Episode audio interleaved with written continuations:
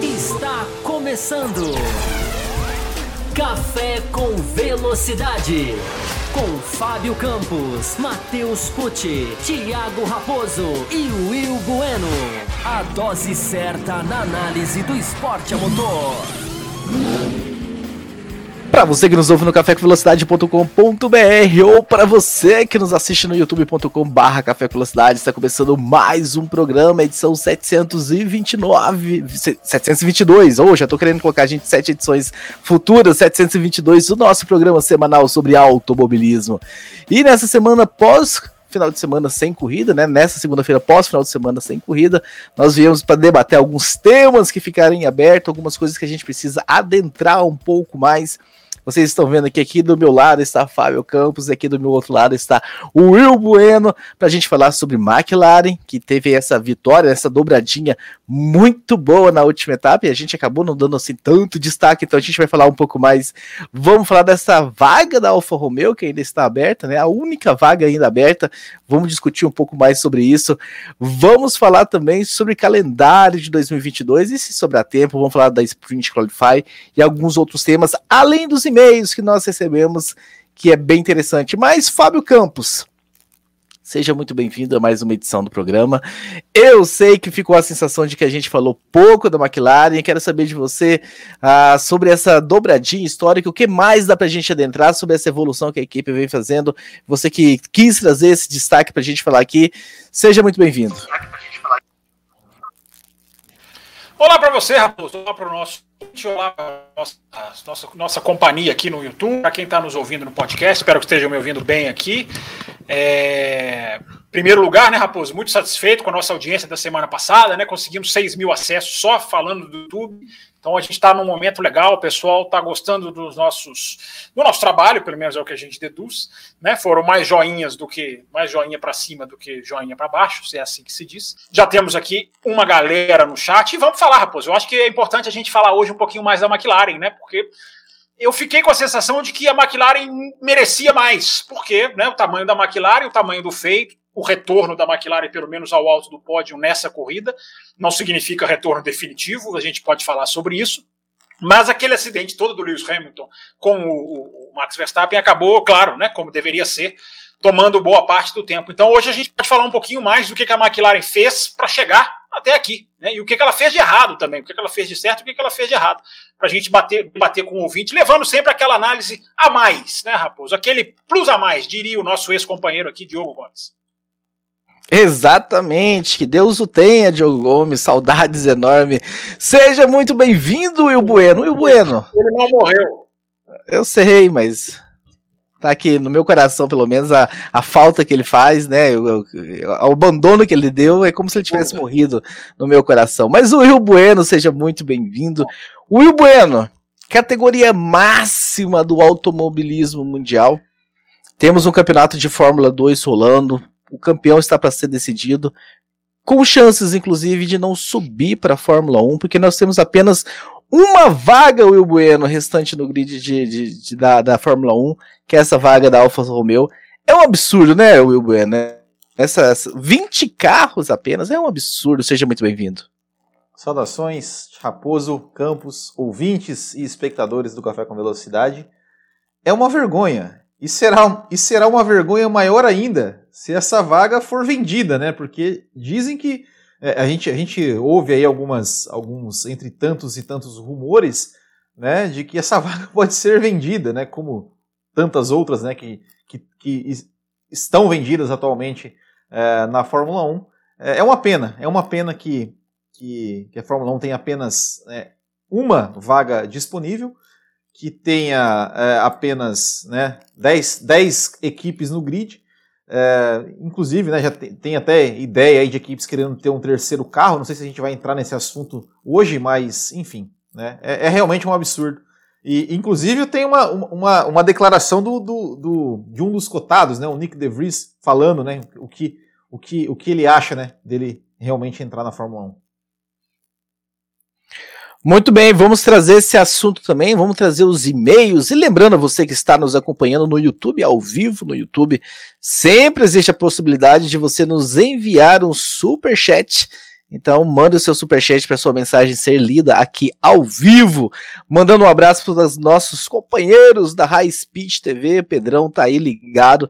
High Speed TV que sempre aí também transmitindo café e programas sobre automobilismo nacional ao longo da semana. Mandando um abraço para o nosso querido William Ávalos, representante da torcida P7, que também está aqui. E a torcida P7 que estampa o logo do Café com Velocidade na sua manga. É sempre um orgulho para gente essa parceria. Então, Seja muito bem-vindo aos dois aqui também. E lembrando vocês que nós temos um programa de apoio, está na tela para quem está nos acompanhando, apoia.se barra Café com Velocidade. Torne-se você também um apoiador. Temos três faixas.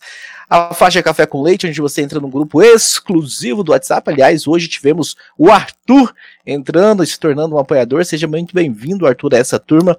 Temos a a, a faixa Cappuccino, aliás, o Arthur entrou na faixa Cappuccino, que é uma faixa em que você, além de entrar no grupo do WhatsApp, você tem direito a programas extras que são gravados aí durante a semana. E, aliás, essa semana vai ter programa extra só para os apoiadores da faixa Cappuccino e, obviamente, da faixa Extra Forte, né, que acaba englobando todos os benefícios da faixa Cappuccino.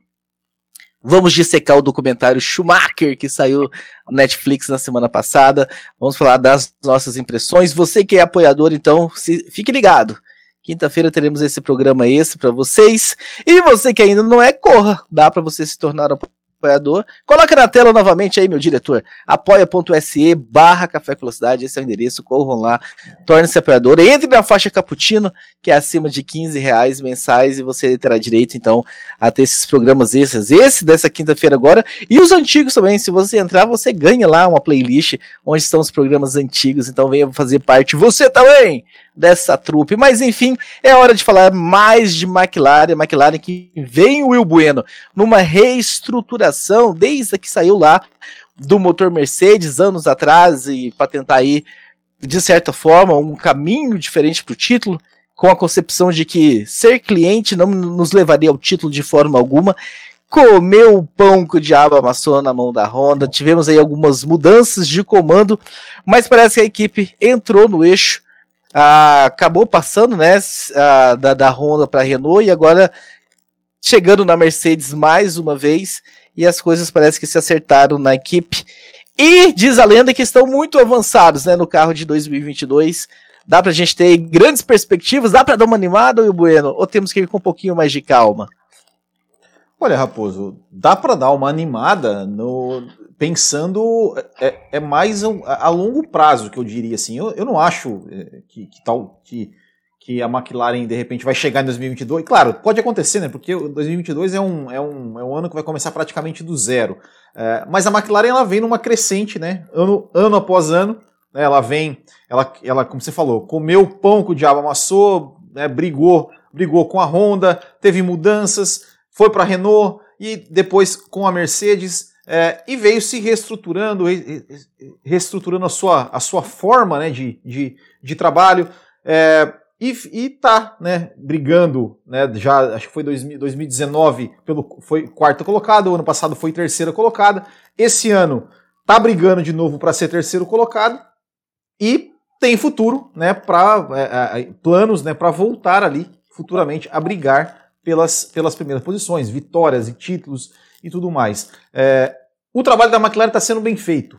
E quando o trabalho é bem feito, né, os resultados, os resultados vêm. Os, né, os frutos desse trabalho eles são colhidos. Né? Na Fórmula 1, às vezes, né, esses, esses frutos eles né, é, são demoram um pouco mais para ser colhidos. Mas eu acho que a McLaren está no caminho certo. Eu acredito que se não vier é, ali brigando por, pelo título, vitórias 2022, né, eu acho que vai seguir, vai, vai continuar trilhando esse caminho para quem sabe 23, 24, 25, quem sabe é, poder voltar ao seu lugar, ao lugar de direito que, que a gente espera. Eu espero que a McLaren volte, como eu espero que a Ferrari volte, como eu espero que a Williams volte e tantas outras é, equipes aí que, que são, fazem parte da história da Fórmula 1. Né? É muito bom ver esse retorno da McLaren, né? A McLaren que há sete anos atrás, sete anos, seis, seis anos atrás, cinco anos atrás, estava é, lá no fundo do poço, correndo risco até de seguir o mesmo caminho de Brabham,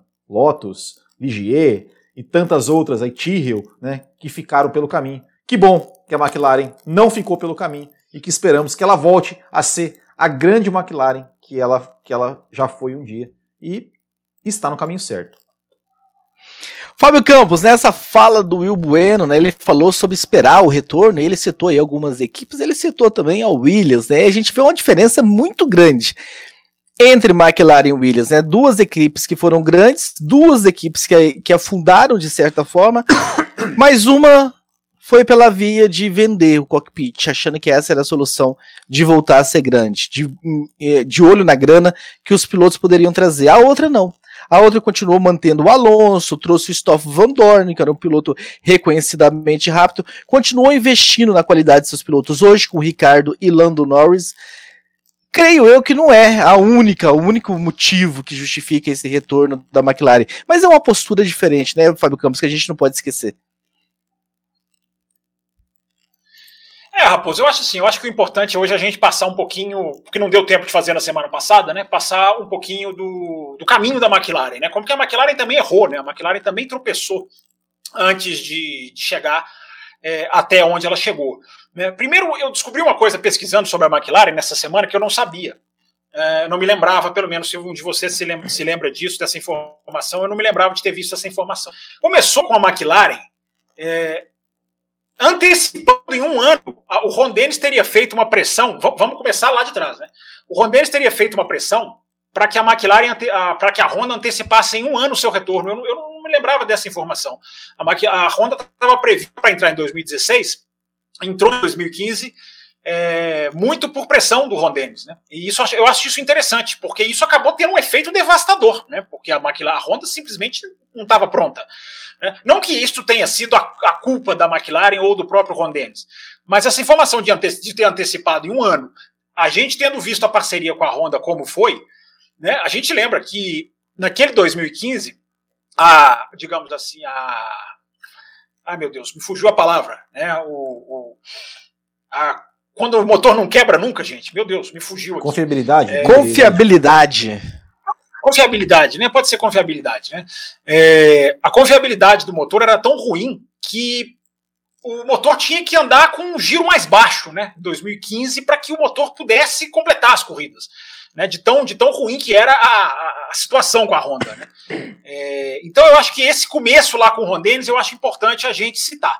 Eu não sei se eu contei aqui no Café com Velocidade, né, por exemplo, de Monza 2015, que é uma corrida que eu estava sentado lá na, na arquibancada, na curva 1, e eu me lembro muito bem da, da tristeza de ver o pelotão inteiro passar. A corrida começou, né, se posicionaram ali os carros depois da confusão da largada. E eu me lembro muito bem de, de estar ali sentado na curva 1, passar o pelotão inteiro, né, sumir o pelotão na curva grande, dá tempo de olhar para a árvore, olhar para a arquibancada e só depois passarem as duas McLaren, de Alonso e de Button. Eu me lembro muito forte dessa imagem, desse momento, porque eu me lembro de pensar, meu Deus, né, que, fim, que fundo de poço é esse? 2015, esse 2015 que eu estou dizendo. Né? Só que é, é a importância da gente ir lá atrás e lembrar do rompimento com a Honda é que ficou uma imagem ali de 2017 para 2018, né, é, que foi, para mim, o ressurgimento da McLaren começa em 2018. Né, não começa na, na, na, nessa questão de escolher o motor tal, começa no meio de 2018, quando já era motor Renault. Né, McLaren ficou de Honda 15, 16 e 17, Lembrem-se do carro de 2017, que deu uma impressão de ser um bom carro. Era aquele carro preto e laranja, para mim, um dos mais belos da história da McLaren, mas enfim, uh, aí é a opinião. Uh, o, aquele carro deu uma impressão de ser um carro bom e de que estava naufragando por causa do motor. Eu acho importante é, é, é, é dizer que quando a McLaren troca para 2018 para motor Renault, a expectativa foi gigantesca, no sentido de agora vai, agora tirou o calcanhar de Aquiles, agora vai ser o brilho, e não foi. E não foi. Lembre-se que na pré-temporada de 2018, o Alonso roda em Barcelona, perde a roda, roda e perde a roda, né? Usar o sentido de roda da, da, da, da, da, calota e roda no sentido de rodar. Né? Ele, ele roda e perde a roda. Naquela pré-temporada em Barcelona, em que o, a equipe que mais andou, se eu não estou me enganado, foi a Toro Rosso que estava estreando o motor Honda. Né? E a Toro Rosso tinha um cidadão chamado James Key. né, que acabou vindo a ser a peça central da McLaren. Nesse, não a peça central, mas uma das peças fundamentais. Né? Então ali eu me lembro. A chave, bem. ele foi a chave fundamental. A chave. É, o trocadilho infame com a língua é, é inevitável. Né? O James Key acabou sendo a chave para o sucesso, mas ele, quando o James Key chega, isso é importante, ele é contratado no meio de 2018 e ele só poderia começar a trabalhar em 2019. E o carro de 2019 já foi um passo à frente. Por isso que eu falo que, para mim, a virada da McLaren foi a metade de 2018. Por quê? Esse comecinho que eu estou relatando, né, em que a separação com a Honda, né, eu me lembro muito bem do quinto lugar da McLaren na Austrália, né, que veio a célebre frase do Alonso, né, Now we can fight. Né, agora nós podemos lutar. Não podiam lutar, não. Aquele quinto lugar, a gente sempre procura analisar resultado diferente de performance, né? Eu, pelo menos. Uh, aquele resultado foi muito além da performance da McLaren. A McLaren ficava no Q1 junto com o Williams. Acho que o Will até citou, citou isso aí. Então ali começou a revolução, Raposo. Ali caiu o Eric Boulier. Lembrem-se do Eric Boulier. Ele caiu ali em 2018. O André Stella é promovido a diretor de engenharia, é um cara que veio da Ferrari muito bem cotado, veio com o Alonso, praticamente junto com o Alonso. O James Key, repito, né, foi contratado, força um investimento no CFD, nesse, nesse computador de dinâmica de fluidos, né, que é essa, o túnel de vento em computador, podemos dizer assim, e vem o arquiteto da Porsche na LMP1, que é o André Seidel. Então ali começa méritos totais do Zac Brown, que agiu rápido em 2018. Para mim, o ponto da virada é o meio de 2018, quando a equipe percebeu, olha, nós somos o problema. A equipe desce de um certo pedestal, percebe que é o problema, percebe que é não era a Honda a única culpada, é claro que o motor Honda era deficitário, podemos dizer assim, e a equipe dá esse passo, Raposo. Então, ali, aí começa o ponto da virada, porque se a gente for pensar, 2019 era um carro já muito bom, 2020 um carro muito consistente, 2021 praticamente o mesmo carro, mas reaproveitar, re, é, melhorado, digamos assim, com um difusor, uma sacada do difusor que ninguém sacou. É, então, Raposo, a competência da McLaren eu acho que vem daí, muito mais até do, da questão dos pilotos, que, que são muito importantes, né? Eu já falei, McLaren, falei isso na semana passada, não vou nem entrar em detalhes. A McLaren sempre escolheu o piloto baseado em performance, isso faz toda a diferença. Mas esse ponto da virada, Raposo, importante, eu acho importante é, é, ressaltar. Méritos do Zac Brown, porque quando essa turma toda chegou, já era para 2019, ou seja, o carro de 2019 já, já veio sem essa turma e já veio bem já veio melhor, podemos dizer assim. Méritos do Zac Brown. E qual que é a influência? E, o túnel de e qual a influência do Gil de Ferran nessa galera? O Gil de Ferran é mais o lado esportivo, né? Talvez mais nessa questão dos pilotos, de ter bons pilotos, de trabalhar os pilotos, apesar do Van Dorn não ter dado certo. O Van Dorn foi um cara escolhido puramente em performance, o Van Dorn foi um estouro nas categorias de base. Eu acho que o dedo do Gil de Ferran é mais no lado esportivo, né? Mais nessa questão de Claro que ele pode ter dado ali inputs técnicos, né? Mas só para terminar a informação, Raposo, a McLaren nem tem túnel de vento ainda dela. Ela usa o túnel de vento de, da, da, da era o túnel de vento da Toyota em Colônia, na Alemanha. E muitas equipes usam esse túnel de vento, mas aí você tem um, você perde tempo usando um túnel de vento distante da sua fábrica e a McLaren vai estrear um túnel de vento novo em 2022. Então, é um ressurgimento que continua, Raposo. É uma equipe que tomou uma pancada financeira na pandemia, vendeu parte das suas ações, vendeu a sua fábrica, ela vendeu e alugou, né? Ela não precisa sair de lá, mas o dono não é mais, não é mais a McLaren. Então passou os seus perrengues, mas com competência, tá aí, vindo para 2022, eu, eu calculo, só pode ser cálculo, não tem informação, ninguém tem informação nenhuma de 2022, é, eu calculo que é uma das equipes que vão vir forte por essa relação. Né? Nem tanto investimento como as grandes e eficiência 2019, 20 e 21, top de linha. Mas daí, o Bueno, o mundo todo quer saber, principalmente os nossos ouvintes. Dá para ser campeão sendo equipe cliente de motor? Dá, dá sim. Dá Mudo? Sim. Opa, perdão. Não, dá sim, dá sim, dá, dá para ser. Dá para ser. Eu, a, a, a, Red Bull não foi campeã lá com a, com a Renault na, na, na pista? Dá para ser, dá para ser. É claro. Mas a é... Renault nunca brigou pelo título, né? Ah, mas nunca brigou pelo título, mas quem garante também que a Mercedes vai brigar em 2022, 2023, 2024? Né? Não dá para garantir. Eu, eu, eu, acho que dá. É, o que, que, o que, que a Mercedes poderia fazer se, se de repente chegar em 2022 na, na, na primeira sei lá, nas primeiras cinco corridas, a McLaren ganha cinco e a Mercedes conquista lá um ou dois pódios. O que a Mercedes pode fazer? para 2022, Fábio- 2023. Fábio nada, Campos, né? corrija se eu estou enquanto- errado. Enquanto o contrato estiver em vigor, não pode fazer nada. Ma- Mas corrijam se, se eu estou errado, mas Eu bloqueei os dois. Não tem, não tem uma, uma regra para o regulamento de 2022 sobre essa questão também, das fornecedoras de motor não poder mais entregar um, equipamento abaixo e tudo mais? Sim. Ou estou enganado? Que a gente inclusive falou isso no programa especial de 2022? Não, e sim, existe essa regra e. Só que aquele negócio, né, Raposo? Num detalhe, né? Como- Um detalhe que a regra pega, que só quem faz o motor sabe, não é simplesmente entregar o motor igual. né? É trabalhar esse motor, é desenvolver esse motor, é como você aplica esse motor no seu carro hoje em dia. A gente tem muito esse negócio de motor bom, motor ruim, né? Mas o casamento de motor chassi é o segredo do sucesso. Você, você quando você projeta o seu motor, você faz o carro para o motor. Por, por que, que vocês acham que a Red Bull está desesperada para fazer o próprio motor? Porque ela não quer receber, como era da Renault, um motor e ter que fazer o carro depois de receber o motor, ter que adaptar o carro para o motor. Ela quer fazer tudo igual, quer fazer tudo junto, partir tudo do zero. Então esse é o segredo, Raposo. Não adianta, não adianta simplesmente ter o motor igual, isso não é garantia. Isso é uma regra boa, claro, positiva, mas não é só essa a garantia. É assim, eu, eu, eu, a, a pergunta que você fez para o Will, eu respondo, depende. Se a Mercedes começar muito atrás e a McLaren for o carro-chefe, não vão sabotar, evidente que não. Agora, se a Mercedes tiver chance de título, não sei não. Mas sabotar o quê, Fábio Campos? O que, que eles vão sabotar? Exatamente. Não, não sabotar. Eu disse que eu acho que eles, eu acho que eles não sabotariam se eles não tiverem. Agora, se eles tiverem chance de título, E- é, Will, eu nunca me esqueço da Toro Rosso brigando com a Renault em 2017, na última prova do campeonato, e os carros da Toro Rosso não conseguiram andar. Os carros da Toro Rosso não conseguiram andar. E a Renault abocanhou a posição da Toro Rosso Então, na mas naquela época, mas naquela época não existia essa regra também do motor, né? Seu mesmo, né? Não, sim, mas é, o motor que ela sempre usou o ano inteiro, né? Alguma coisa aconteceu ali. Eu não estou falando que sabotou, nem que não sabotou. Eu acho assim, a Fórmula 1 é suja demais para eu colocar aqui a minha, a minha mão no fogo de olhos fechados. É Ah, uma não, categoria que não. pisa no esporte, Não, pisa, no- não. pisa na briga na pista. É, esses caras pisariam uns nos outros fácil, fácil. Eu, eu, eu ainda aplaudo a filosofia que o Ron Dennis tinha utilizado, é porque não deu certo tecnicamente, o motor não funcionou, mas a filosofia, o casamento motor-chassi, né, como eu acabei de explicar aqui, né, 2018 mostrou que a McLaren tinha problemas. Aliás, a Honda venceu antes da McLaren. Né, quando eles se separaram, a Honda venceu antes. A McLaren veio vencer agora, a Honda já tinha vencido. É, é, então eu acho que eu acho que a ideia do Ron Dennis era correta e a ideia da Red Bull é é essa também. Não quero motor de ninguém, quero fazer o meu próprio. Claro, congelado, né?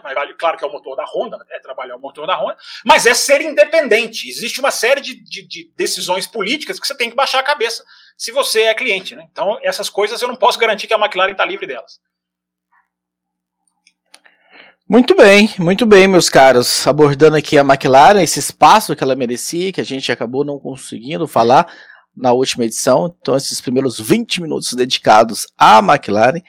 E eu quero aproveitar esses próximos 20 minutos, talvez, Fábio Campos agora, já que eu chamei o Will Bueno para introduzir o assunto, para a gente falar que temos apenas uma vaga, né? Então eu vou passar rapidamente aqui pelo grid de 2022 para a gente entrar nesse debate. Lembrando que essa única vaga que a gente tem aberta ah, é na Alfa Romeo, que tem apenas o Valtteri Bottas, né, como piloto confirmado. Nós temos na Alfa Tauri Pierre Gasly e o Tsunoda man, mantendo aí os seus dois pilotos. A Alpine também mantém Fernando Alonso e Esteban Ocon. A Ast- Aston, Aston Martin mantém Sebastian Vettel e Lance Stroll. A Ferrari mantém o Leclerc e o Sainz. A Haas mantém o Mazepin e o Schumacher.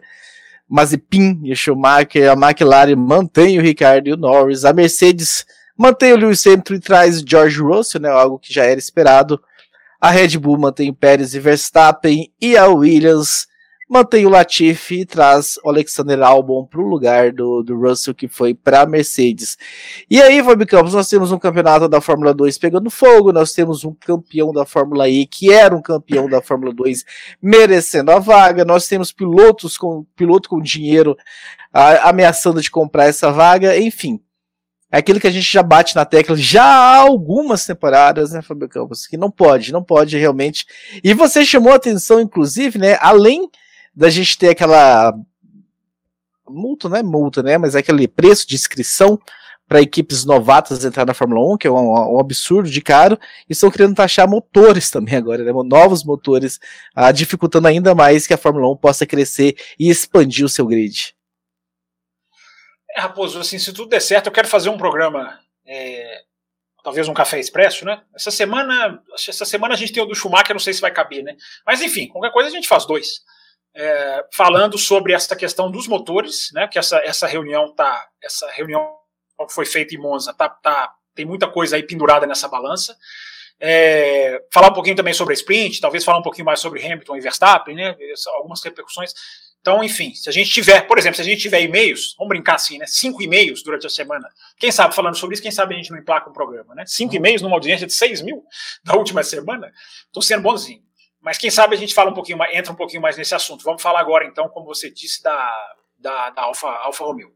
Né? Eu acho que o caso da Alfa Romeo, é, é, é primeiro, né, a culpa não está na Alfa Romeo, a culpa não está numa equipe só, a culpa não está num diretor, não está no Fred Vasser, enfim, eu acho que todo é como aqui a gente estava falando da questão do Norris na semana passada, né, de aceitar a derrota, enfim, gostar de chegar em segundo, não querer atacar, não querer combater a equipe, ou sair do carro feliz, enfim, é, que aliás é uma coisa que todo mundo parece que já se acostumou, né? 100% das pessoas que opinam sobre esse assunto, pelo que eu tenho visto, acham que a McLaren fez certo de proibir a briga. Eu não acho.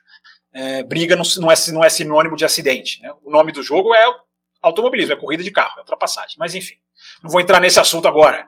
Alfa Romeo, como eu estava dizendo nessa questão de, de, equipes, de pilotos, de mentalidade, ela é um reflexo. Esse, esse, esse momento da Alfa Romeo serviria, na minha opinião, para discussão é um, é um ótimo momento para a gente começar uma discussão, ou para a gente começar, não, né? Como você falou, a gente já falou aqui tantas vezes, para a gente dar continuidade na discussão, né? para a gente dar continuidade no como a Fórmula 1 hoje ela não comporta. Né? A gente está vendo uma situação bem diferente de, de não ter lugar. Né? A gente está vendo Mercedes não podendo colocar piloto em equipe da Mercedes, piloto Red Bull indo correr em Williams com o motor Mercedes. É, aí o piloto que a Mercedes quer colocar, a Alfa não, que não, não, não coloca empecilhos.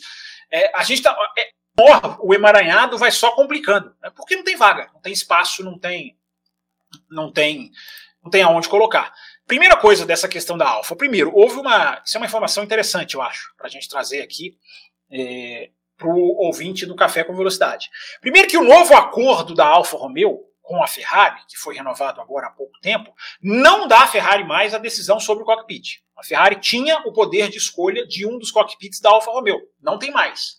É, não significa que não possa ter um, um italiano, uma renovação de Giovinazzi, se acontecer, não acho que vai.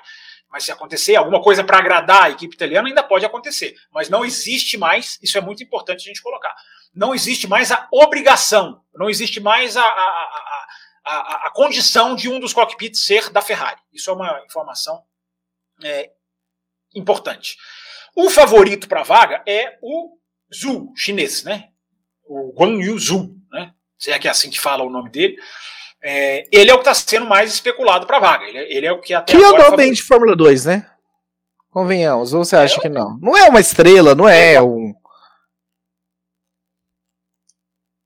É assim, Raposo, eu acho o seguinte: é, a gente tem que considerar o seguinte: o, o Zul está na Fórmula 2 há muito tempo. Ele é o vice-líder do campeonato, se eu não estou enganado. a última vez que eu olhei a tabela foi, foi, foi depois da última corrida, enfim.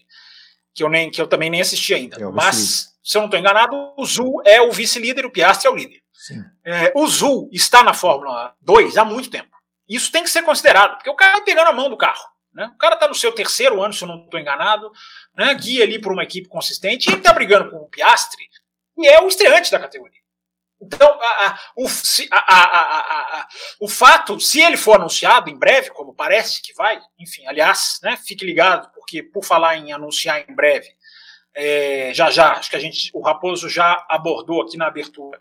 Tem umas, tem umas coisas sobre o calendário muito interessantes, alguns desenhos do calendário. O Fórmula 1 pode estar tomando um rumo surpreendente para muita gente, inclusive sobre Mônaco. Daqui a pouquinho a gente vai falar sobre isso. Então, só para fazer esse parênteses. É, mas o, a situação do Zul é, é, ela é muito mais favorável, entre aspas, né? Porque é um cara que está ali andando mais ou menos bem na Fórmula 2, tá ali no pelotão da frente. Depois do Tsunoda, eu acho que é importante todo mundo colocar a mão na consciência. Né? Eu acho que o Tsunoda deveria ensinar a gente, pelo menos a mim. Eu ia complementar, eu ia fazer esse complemento. Eu falei assim: é, o Zul não é nem um piloto, mas eu fiz o mesmo comentário sobre o Tsunoda do ano passado. Eu ia fazer esse complemento. É, é eu procuro, eu procuro, eu procuro aprender com o que aconteceu com o Tsunoda, embora eu não tenha defendido o Tsunoda. Aliás, quem escutou o café desde a pré-temporada sabe que nós nunca entramos nessa onda de melhor estreante da história de todos os tempos da Via Láctea, somada com toda a região sul do universo, é, que foi decantada pela Fórmula 1. É, nós nunca entramos nessa, nessa questão. Né? O nosso melhor estreante de todos está aí, um piloto completamente despreparado para a Fórmula 1, isso está escancarado. Então, acho que o, o, o que aconteceu com o Tsunoda deveria servir como ensinamento. Né? A gente vê o cara fazendo ali um ano. A situação do Zul é um pouquinho diferente, porque o Zul é aquela questão de mão do carro. Né? O cara está há três anos e está brigando com o estreante, que para mim é muito mais promissor, avassaladoramente promissor, que é o, o Piastri. Eu não quero aqui comentar como o Zul já certo como piloto da Alfa Romeo. Vou estranhar e virei aqui e criticarei, mas como ele não foi anunciado, eu só estou dizendo, ele é favorito à vaga. Agora, tem muito talento ficando de fora, muito talento ficando de fora, e se ele for anunciado, eu acho que vai ser mais um microcosmo dessa Fórmula 1, onde talento é apenas um detalhe. Mas, o Rio Bueno, Sim. parafraseando nosso querido companheiro e amigo, e agora morador da minha cidade, Carlos Eduardo Del Valle. E se você fosse o presidente do mundo, hein? Quem é que você colocaria nessa vaga? Uh, agora, você, agora você me pegou, hein? Agora você me pegou nessa, hein? Olha, honestamente, se eu fosse o presidente do mundo, eu colocaria o campeão da Fórmula 2. Seja o, o Piastre, seja o, o Zul. É simples, olha. Já, já que não tem, já, já que assim, né? Partindo do pressuposto que só tem essa vaga disponível, para mim seria o campeão da Fórmula 2. É, eu acho, eu acho que, que, que, que, é, uma, é uma coisa um pouco triste assim a gente, a gente ter é, um campeão da Fórmula 2 não poder correr a Fórmula 2 de novo e não ter não ter chance de ir para a Fórmula 1. Né? Eu acho isso complicado. Então eu colocaria o campeão da Fórmula 2. Mas e se o campeão da Fórmula 2 também tivesse o título da Fórmula E? Não seria ele mais merecedor? Não, claro, claro que seria. Claro que seria merecedor. Mas, mas é, é, é você está me perguntando, você tá me perguntando esse ano, né? Esse, é, esse ano. Eu, eu colocaria para 2022 o campeão da Fórmula 2 de 2021. Né? Nessa, nessa vaga restante. Eu colocaria, eu colocaria o De Vries. Oi? Eu colocaria o De Vries. Ou o Piastri é. ou o De Vries. Não, o De Vries, o de Vries é, é, ele é um merecedor, mas assim, é, eu, eu acho que, que, assim como eu achei eu teria colocado o De Vries em 2021, por exemplo, sei lá, no, vamos colocar no lugar do Tsunoda, por exemplo. Né, se eu, se eu fosse o presidente do mundo, não, não importa que o Tsunoda é da Honda, eu, eu colocaria, teria colocado o De Vries em alguma vaga, porque ele foi campeão da Fórmula 2. Para 2022, eu, colo, eu também colocaria o campeão da Fórmula 2 em, alguma, em algum cockpit.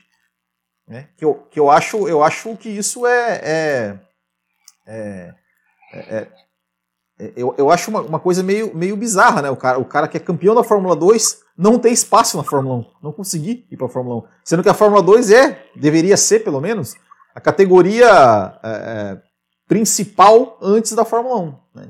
Não, e, e, o pior, né, que pior ou melhor, não sei, mas depois que eles criaram a pontuação da superlicença, de certa forma eles reforçaram ainda mais nesse né, trilho da Fórmula 1 a ser seguida para você conquistando seus pontos para a superlicença. E aí a categoria que, se, se, não me engano, eu acho que eu não estou errado, mas é a que mais pontua aí para a superlicença, que é a Fórmula 2, não, não, não leva o seu piloto para a Fórmula 1 obrigatoriamente. Fábio Campos levantou o dedo aqui, levanta o dedo, fala no Café com Velocidade. É, eu acho assim, é um, o cara é campeão da Fórmula 2 e da Fórmula E e não tem uma chance, ninguém quer ver o cara, ninguém quer experimentar não, o cara. Né? O, que, mais que o cara precisa. Eu vou pegar a frase do Piastri, né? o que mais que o cara precisa fazer para ser, ser contratado? Eu não acho que o cara perdeu a, a, a, chance porque ele não foi o ano passado. Eu acho que ele deveria não, ir esse não. ano. Aliás, ele deveria estar na. Ele deveria estar na Williams no lugar do Latifi, ele deveria estar ou na Aston Martin no lugar do Stroll, ou ele deveria estar, enfim, na, na Haas no lugar do Mazepin. Ele deveria estar nesses lugares todos. A gente está falando aqui só de, de Alfa Romeo. A Alfa Romeo é um microcosmo do negócio. Né? O problema todo é da Fórmula 1, porque é o seguinte, né? É, é, o, gente, o Piastri, se ele for, eu, eu, eu, eu acho assim, você colocar o campeão, tudo bem, você está dando um mérito, mas a condição do Zul, eu repito, é muito mais favorável do que o Piastri. Muito mais favorável, porque o cara tem três uhum. anos nas costas. O Piastri está aprendendo pista ainda. Então, eu, eu para mim, eu colocaria o Piastri, mas eu não anunciaria agora, talvez. Talvez eu deixasse a briga rolar mais para aprender mais sobre esses pilotos. Né? Se esse anúncio vier agora, ele vai ser mais um reforço, né? se é que precisa, claro que não precisa, de que pilotagem conta tanto como deveria. Pilotagem é um, um, mero detalhe. Performance não importa. Importa muito mais os interesses financeiros, o mercado chinês que o cara traz. Porque o Piastri, gente, se ele for campeão da Fórmula 2 esse ano, ele vai emendar campeão da Fórmula 4, eh, da Fórmula 3 da Fórmula 2 na sequência. Tudo estreando. Tudo em ano de estreia. Isso é fenomenal. Entendeu? Quando eu falo que eu acho que esse menino é uma joia, isso é fenomenal. E ele é um piloto da Renault, ele é um piloto da Alpine, só que a Alpine não tem lugar para colocar o cara. Então, até a, a, o gargalo é tão ruim, é tão espremido, que até piloto de desenvolvimento não tem lugar. Né? Quem não é piloto de desenvolvimento não tem lugar. As pessoas ficam perguntando: ah, o Drogovic tem chance? Não tem chance nenhuma. Pode ganhar o campeonato com 100 pontos de vantagem. Não tem chance nenhuma se tiver. Não tem, se não tem montadora, não tem chance nenhuma. É, então, é, esse, se 20 já é pouco, 20 cadeiras já é pouco, com 15% dessas cadeiras sendo para filhos de donos, filhos de investidores, isso vai dilapidando, isso vai dissipando a absorção de talento. Com 15%, com 15 sendo de, de, filhos de dono e os outros 85% para quem está amarrado com montadora, fica bem desafiante. Você vai, é, você vai dissipando a absorção e de talento. Terceiro você, vai, você, vai, você vai matando o futuro, porque o presente tem muito talento no grid, inegavelmente que tem mas o, o, o, o para o futuro estar tá garantido, esses caras têm que chegar. Né? 20 carros não existe. Né? E o terceiro carro? Terceiro carro da ideia do, do, do Dr. Wolf. Dr. Wolf. De colocar um novato. Não, o terceiro, terceiro carro não é viável porque vai custar dinheiro demais. Um, um, os caras estão se espremendo para limite de orçamento com dois carros. Como é que os caras vão colocar terceiro? Não, mas, mas, mas, vamos, não, mas vamos, esquecer, vamos esquecer. Assim, ok, mas vamos esquecer a parte do dinheiro, que sim, vamos supor que eles arrumem dinheiro e tá de um terceiro carro, pensando na parte esportiva, um terceiro carro com obrigatoriamente um novato. Eu tenho medo. Vai ser mais um capacho. Isso vai ser mais um capacho. Não, não. Vai ser, vai, é. é. vai ser mais um capacho, não tem graça nenhuma. A Fórmula 1 deveria estar caminhando para um carro só por equipe. É, não é três carros. Concordo. É, não, e, era, era muito melhor. Não, e Nessa não, Fórmula é. 1 de hoje, era muito melhor 20 equipes com um carro só. É Exato, é triste falar concordo, isso, mas pelo menos ninguém manipulava ninguém. Concordo. Não, e, e, e sabe, e, sabe o que é o pior? Eu fiquei pensando, eu falei assim, ok, então a gente vai colocar 10 pilotos novatos no grid em 2022. E 2023, os 10 vão sair para entrar outros 10? Né? Tipo, o cara vai fazer um ano de Fórmula 1 só e vai sair, porque vai para onde depois? Né? Então, eu, eu também. Eu, é, é, quando eu ouvi essa é, ideia. Já tá. Sempre... Diga, diga. Não, não, assim, quando eu ouvi essa ideia a primeira vez, eu falei assim, ah, pô, legal. Tá. Mas eu fiquei pensando, falei, bom, primeiro, vai ser mais um, né? Para fazer o jogo, para obedecer, né? A ordem de equipe e tudo mais.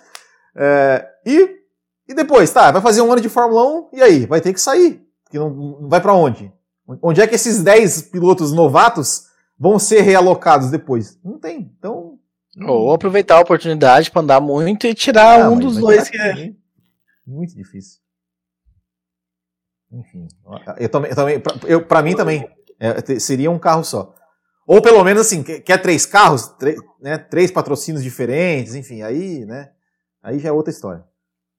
É, mas aí é, pois é, na realidade também é difícil, porque os caras não conseguem arrumar patrocínio para um só, né? É. Agora, o Raposo, é importante, só para pegar esse gancho, é importante dizer que a Fórmula 1 vai implementar o, o, os novatos no treino de sexta, né? Sim. Terão treinos de sexta mais definidos que serão obrigatórios serem corridos é, com um novato. Não sei se será só o novato ou se vai ser um titular e um novato, enfim, vai ter que pôr novato em algumas sextas-feiras. Isso é informação, mas nós estamos falando só de sexta-feira, né? Aí é diferente do terceiro carro para o final de semana são coisas diferentes. Né? São dois carros, mas vai ter que ter um novato em várias sextas-feiras pré-determinadas de 2022. Essa regra é boa, essa, essa medida é boa, coloca os caras para andar. Eu lembro que o, Sebastian, o Sebastian Vettel apareceu assim, você lembra? Lá em 2006 ou 2007? Liderando vários 2007. treinos de sexta-feira. Era 2006 com o BMW, né? Sim, sim. Sim. Pois é, então o assunto do terceiro carro também aí debatido. Fábio Campos, é hora da gente falar sobre essas novidades do calendário para 2022. O que está acontecendo, o que está se desenhando. Um assunto, inclusive, que tinha ficou pendente, né, Fábio Campos, do último programa. Hum.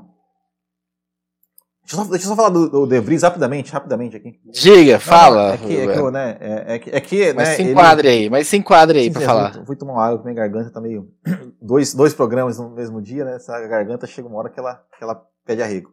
É, não, é, é, só, é só que eu falei que o, que o, que o De Vries, ele, ele tinha comentado, né? Que ele falou que, que que assim, que ele está muito a questão sobre, sobre ele de, na Fórmula 1, ele fala, né, que ele não que ele não queria, né, apenas participar para ter o nome dele no grid, que, que ele que, né, entrar na Fórmula 1 não significa necessariamente que você conseguiu sucesso na sua carreira e que ele quer, assim, é, é ele tem claro, tem um lado que, que ele quer ir para a Fórmula 1, mas tem um lado também que ele fica pensando, mas eu vou lá para a Fórmula 1 para ficar pro meu nome estar lá e eu ficar andando atrás do grid, né? Ele assim, está muito feliz na Fórmula E, né? Porque lá ele disputa, é, no Endurance também ele, tá, ele, ele disputa, é, e que é e que, isso é uma, é uma triste realidade né, da Fórmula 1, né? Ou seja, ou seja, o cara, o cara entrar, mas não poder ser competitivo, né? Toda essa, essa disparidade né, entre, entre forças, né?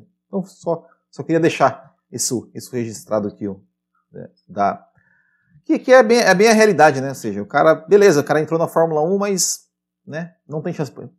Vê, vê o Grosjean aí, né? Tá aí, ó, na Fórmula Indy e tal, tá conseguindo pódio, tá fazendo boas corridas. E na Fórmula 1 nunca teve chance. Teve, teve ali um, um, um ano, dois com carro bom, mas a maioria dos anos não teve um carro para fazer nada. Exatamente. Fábio Campo, antes de você falar sobre então o próximo tema, o calendário de 2022, eu só quero lembrar vocês, né, como tá na tela aí, o Fábio Campos está mostrando, né, eu falei no começo do, do, do, programa que nós teremos um programa extra para quem estiver na faixa, né, Caputino ou extra forte dos nossos apoiadores, um programa extra sobre o documentário Schumacher. Mas lembrando você que está na categoria extra forte, que é a categoria a top, né, dos nossos apoiadores, que semana que vem no programa semana que vem, pós-GP Grande Prêmio da Rússia, nós faremos o terceiro sorteio da F1 TV.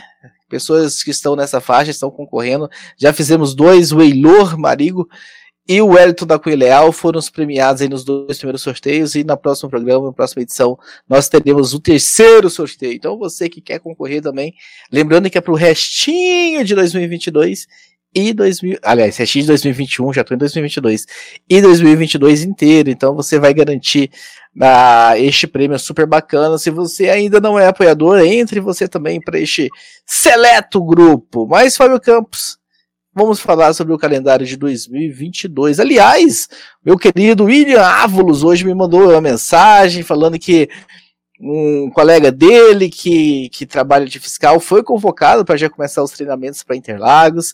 O setor G já está sendo montado e tudo mais, afirmando que vai ter corrida, Fábio Campos. Oficialmente vai ter, né? Inclusive tem informação sobre isso agora também que a gente vai passar aqui no cenário do, do calendário, que tem algumas coisas muito interessantes, enfim. Eu acho que é importante a gente entrar nessa questão do calendário. Raposo, aliás, você não leu um e-mail hoje ainda, é isso ou estou errado? Tá tudo guardado para o fim. E só para responder aqui, eu tô vendo que o nosso eu tô vendo que o nosso querido André Brolo tá falando, e aí, pessoal, vai rolar apoiadores via YouTube? Já, já tá habilitado, rolando. André Brolo. Já, você já pode se tornar um membro do programa, que também vai ter direito aí às premiações, né? Se você entrar na faixa a... café com leite. Se você entrar na faixa café. Não, se você entrar na faixa café com leite, você não, entra.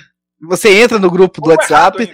Se você entrar no Cappuccino, você entra na. Você tem direito a programa extra. E se você entrar na Extra Forte, você tem direito a tudo isso, mas concorre a esse sorteio da F1 TV que será sorteado. Então já tem aí, tá habilitado. É só você ah, entrar e adentrar para esse membro. grupo de membros. Seja membro do, do Café com Velocidade no YouTube, você também.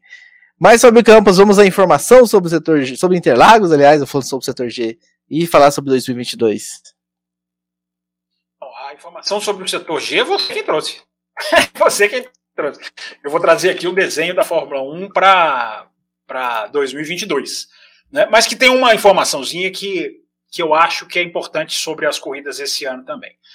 É, em primeiro lugar, gente, é, antes da gente entrar no assunto calendário, tem muita informação aqui para trazer. Vocês podem ir me interrompendo, enfim, colocando mensagens, se tiver superchat. Também não vi ainda hoje o superchat, o pessoal tá, hoje está mais quietinho. Pode colocar aqui na tela também, a gente vai respondendo sobre o calendário. Mas é importante dizer o seguinte: eu vou trazer várias coisas aqui sobre o desenho do calendário de 2022. São informações, são informações confiáveis, mas nada do que eu fazer aqui, eu quero começar a falar isso de antemão, tá? Nada do que eu vou trazer aqui está assinado, nada está definido. Nós estamos vivendo não só num mundo né, em que calendários esportivos mudam a todo instante, como uh, a Fórmula 1 teve uma série de adiamentos de finais de contrato né, por causa da, da, da, pandemia. Quem tinha contrato vencendo ganhou um ano a mais para sediar corrida sem público. Algumas praças ganharam até dois anos a mais, porque sediaram corrida sem público este ano também, não só em 2020 como 2021. Ou seja, resumo da ópera. É... Vou passar aqui algumas informações que eu repito. Algumas delas podem se concretizar, outras não. São informações apuradas, são informações fidedignas, mas é uma situação que ainda está para ser definida.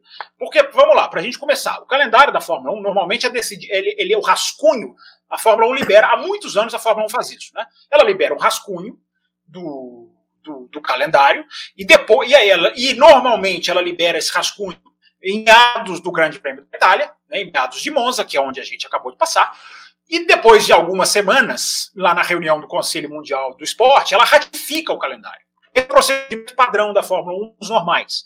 Né? Nós não vivemos mais anos normais, tanto que a situação que eu vou falar agora, que tem muita coisa interessante, ela é tão fluida, como gostava de dizer o Chase Carey, é, que o calendário não veio em Monza e, não, e pode não vir na Rússia. Pode ser que esse déficit, que é só um rascunho, ele venha depois da Rússia. Tamanha é a fluidez com que essas peças podem se mexer. Mas existem informações de para onde este calendário está indo. E é essa informação que nós vamos trazer aqui para no Café com Velocidade. É, primeira coisa, é, a gente tem é, sem contrato Mônaco, Austin, Abu Dhabi e Singapura. Essas não teriam contrato, pelo menos os contratos vencendo neste momento. É, há uma especulação de que Barcelona teria renovado o seu contrato, isso não é oficial, mais uma vez batendo nessa tecla, mas Barcelona poderia a chance de continuar parece que é, é, grande, porque teria sido, havido uma renovação, mas essas coisas normalmente são anunciadas com pompa e circunstância. Ainda não foram. É, o que a gente tem de informação concreta é Miami entra no ano que vem, só para lembrar, quem está mais esquecidinho. Miami é oficial.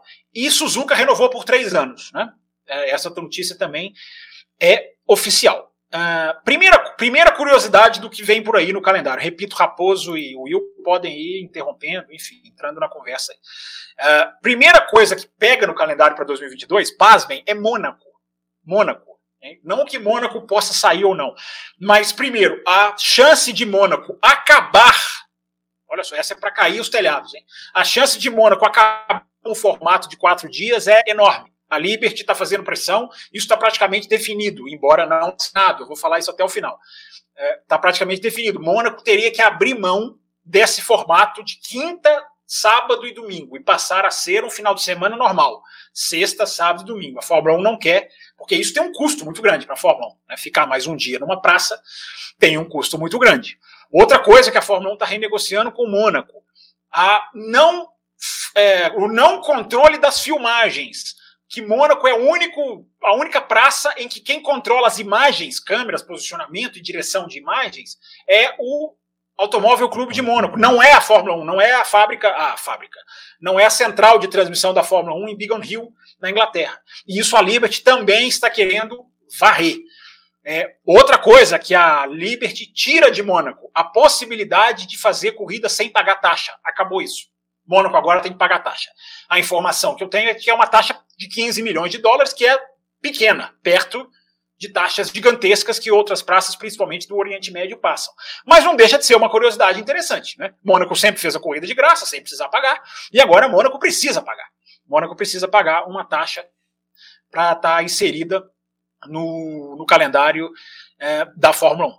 Então, é, isso é importante dizer, porque até o direito de sediar data no último final de semana de maio, uh, isso está sendo questionado pela Liberty. Isso não é mais definitivo como sempre foi em outros tempos. Uh, que mais, Raposo e Will? Uh, Singapura e Abu Dhabi têm as situações também pendendo de modificação. Singapura, como eu falei, não tem contrato, ainda não há informação de que renovou Fica aí um ponto de interrogação. A Turquia é especulada, muita gente vai gostar dessa informação, né? Porque se Singapura sair do calendário, que é uma possibilidade, a Turquia seria a pista definitiva para ocupar esse espaço. Uh, não está assinado.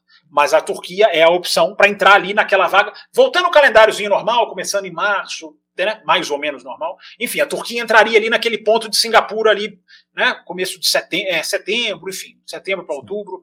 Essa, essa é uma, uma, uma informação. Inclusive tem outra informação de que Abu Dhabi não só já está sendo, né, já está com reforma, a pista já está em obra. Se você for em Abu Dhabi hoje, a curva 14 já não existe mais, a curva 7 também já não existe mais, porque eles estão fazendo reformas ali.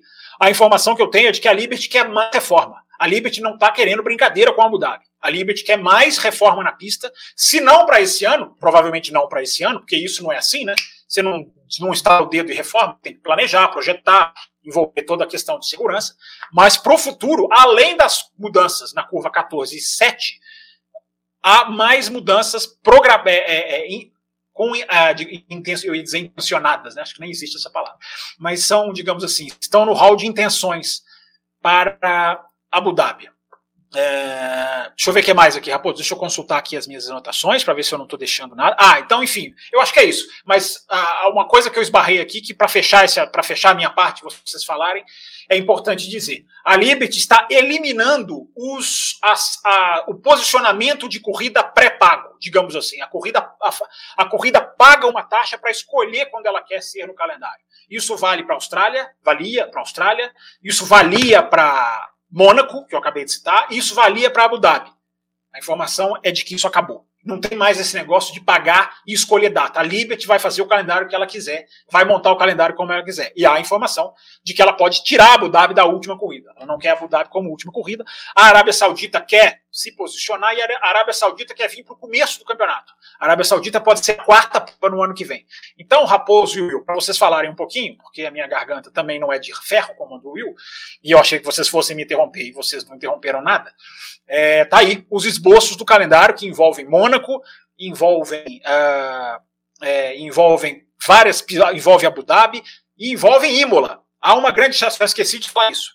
Uh, há uma grande chance de Imola entrar como pista definitiva. Para Imola entrar como pista definitiva, mais uma notícia que muita gente pode gostar. A França sairia. A França, mesmo com dois anos de contrato, uh, está sendo questionada, está sendo reavaliado, está sendo é, não vou dizer revogada, porque eu repito, tem contrato aparentemente por mais dois anos.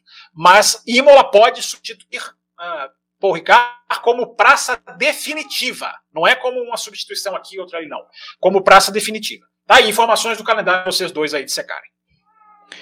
Tem os dois superchats, Fábio Campos. O do André sobre um assunto que a gente vai discutir daqui a pouco nos e-mails, mas o do Rafael Brandão é sobre esse tema. Então vamos aproveitar e colocar o superchat do Rafael Brandão na tela, que diz o seguinte, né? Infelizmente, Mônaco, só de perpetuar por historicamente ser a vitrine da Fórmula 1 para investidores esportivamente já fez hora extra. É isso, Will Bueno? Já fez não, hora extra, Mônaco? Não, não acho. Não acho fazer hora extra.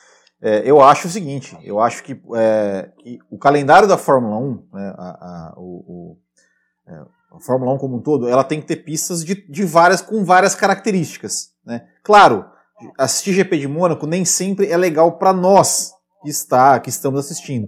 Mas para os pilotos, né, ela é um circuito muito desafiador, onde, onde é, qualquer erro significa bater no guarda-reio, é, ultrapassar é muito difícil. Né, a gente espera que né, 2022, né, mesmo mesmo Mônaco consiga ali ter uma, uma, uma, uma, coisinha a mais.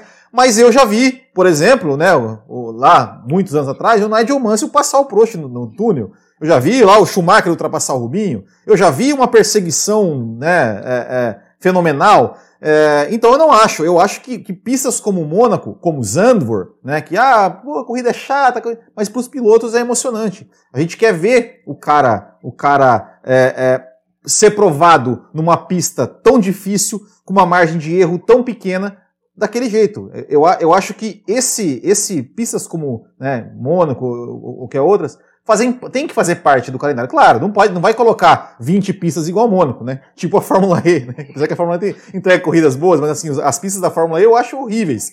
É, mas, para mim, Mônaco não, não deve sair do calendário, e não é só por causa de tradição, todo mundo sabe que eu sou tradicionalista, mas não é só por causa disso, é, mas sim pelo desafio que ele impõe aos pilotos. Né? Você, você vê um, um, um onboard em Mônaco, você vê que, que, que é o quão, o quão desgastante, o quão difícil, o quão o piloto tem que ficar concentrado o tempo todo para poder fazer aquela é, fazer o seu traçado e cuja margem de erro é zero. Se você errar, você bate e está fora. Então eu acho isso eu, eu, eu acho isso é, importante para um, um calendário de Fórmula 1 que tem aí 23 corridas, uma, uma corrida em Mônaco, eu acho que isso não, não, não mata ninguém. Se fossem 22 Mônaco e uma Interlagos, aí, seria, aí, aí eu seria contra. Mas uma só, eu acho que não, que não faz mal não, eu acho que Mônaco tem que ficar. Eu tô em cima do muro com o Mônaco, tem parte da tradição, mas a corrida, a corrida. Ah, eu acho que talvez valeria a pena. Na Fórmula 1 acontecia isso, né, Fábio Campos? Se eu não, tô, se eu não estou enganado de Mônaco ficar um ano sim, ano não, alternando, talvez poderíamos valeria talvez a experiência. não. não tinha isso de. Não, não. Não, Mônaco, Mônaco não, não, isso tinha com o Brands Hatch e Silverstone, por exemplo, né? Que alternaram de 65 a 85 por aí. Ah, eu tô falando de Mônaco na Fórmula E. Não, a Mônaco na Fórmula E não é por, não foi uma alternância com, não foi uma alternância programada, foi que não, tinham, não, não fizeram acordo por um ano, depois fizeram. Se discutiu muito usar o layout da Fórmula 1, a Fórmula E não queria. Esse ano finalmente fizeram, pagaram a aposta e fizeram uma corrida 183 vezes melhor do que a da Fórmula 1. Enfim, é, é mais questão de acordo mesmo. Eu gostaria de ver, já que a gente está falando sobre calendário, eu gostaria de ver buracos no calendário para estreias anuais, tipo uma ou duas corridas coringa que a cada ano fosse sendo alternadas. Argentina, África do Sul, lugares que já foram visitados, outras pistas da Inglaterra, enfim, as circuitos e países que já passaram e receberam a Fórmula 1 em algum momento e que não recebem mais, para ver essas alternâncias, voltando algumas pistas da Alemanha, né? Porque a Alemanha aquela coisa que suas pistas. Então eu gostaria muito de ver isso acontecendo. Eu tenho muita dúvida de como é que fica o Brasil com essa taxa, né? Vivendo a situação que nós vivemos, ah, porque o Fábio Campos fala agora sobre Sim, acabou, teve a renovação, mas assim, a longo prazo eu tenho um pouco de dúvida sobre o Brasil. Eu espero que não saia. Ah, espero que a gente continue tendo o nosso GP aqui. E sobre essas mudanças todas que você trouxe, eu acho que, que a mais legal de todas seria Abu Dhabi realmente, né? Parar de fechar o campeonato. Né? Não é uma pista que provoca assim grandes corridas, tem toda uma dificuldade de ultrapassagem.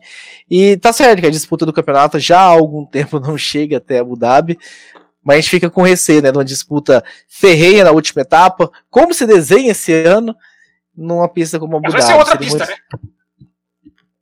Eu acho que a informação mais legal a Abu Dhabi vai deixar de ser a última. Eu acho que a informação mais legal é que a Abu Dhabi vai mudar a pista.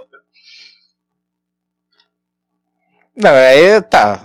São as duas informações interessantes, né? Porque a Abu Dhabi, como tá hoje, fechando o campeonato, não me agrada. Então, essa é uma mudança interessante. E essa outra pista, vamos ver, né? O que, que sai dela. Pode ser que venha coisa pior. É, Raposo, uma, uma, uma, informação interessante, agora, voltando, agora passando aqui para 2021, né? Primeiro que a Turquia vai ser oficializado, a, jornalistas ingleses já dão como certo, né? Vai ser oficializado pelo governo da Inglaterra a saída da Turquia da lista vermelha, né? Da lista de, de, de restrição da Inglaterra, ou seja, na hora praticamente perfeita, né? Porque depois da Rússia, né? Se eu estou enganado, já é a Turquia, a Fórmula 1 não precisaria, não precisaria é, é, se sujeitar a quarentenas e afins. Mas a informação que eu achei, ou que eu obtive, Raposo, é de que a Fórmula 1 virou para as equipes e falou que ah, essa lista vai contar cada vez menos para a definição do calendário. Que as equipes se prepararem para fazer quarentena na hora do retorno, se planejarem para isso. A Fórmula 1 foi tão cuidadosa no começo da pandemia em não ir para lugares em que era necessário fazer quarentena, não só para evitar o vírus, mas para evitar operacionalmente algo que vai ser uma tragédia. Assim, para as equipes é quase que uma, um, um labirinto sem saída. Né, ter que parar as equipes todas, ficar quarentenando, parar a fábrica, e aí a equipe da Inglaterra, e a equipe da Itália não vai fazer isso? Enfim, vai haver essa, essa desvantagem. Então, é, mas a informação é essa: a informação é de que a Liberty já tem as equipes que vai tentar passar por cima essa lista da, da, do, Reino, do, do, do, Reino Unido. Agora, as equipes estão debatendo isso, as equipes não aceitaram isso calada, as equipes estão contrapondo isso aí e protestando contra isso. Então, isso tá. Isso, esse é o jogo que está sendo jogado aí da, da Fórmula 1. Então, a, a, a Fórmula 1 só complementando, a Fórmula 1, inclusive, tirou a Fórmula 1 cancelou uma kart, né, que seria no Brasil e, e, e não vai ser mais. Muito bem, meus caros. Vou abordar os e-mails que nós recebemos. Não foram muitos e-mails essa semana, por isso que eles ficaram aqui para o fim.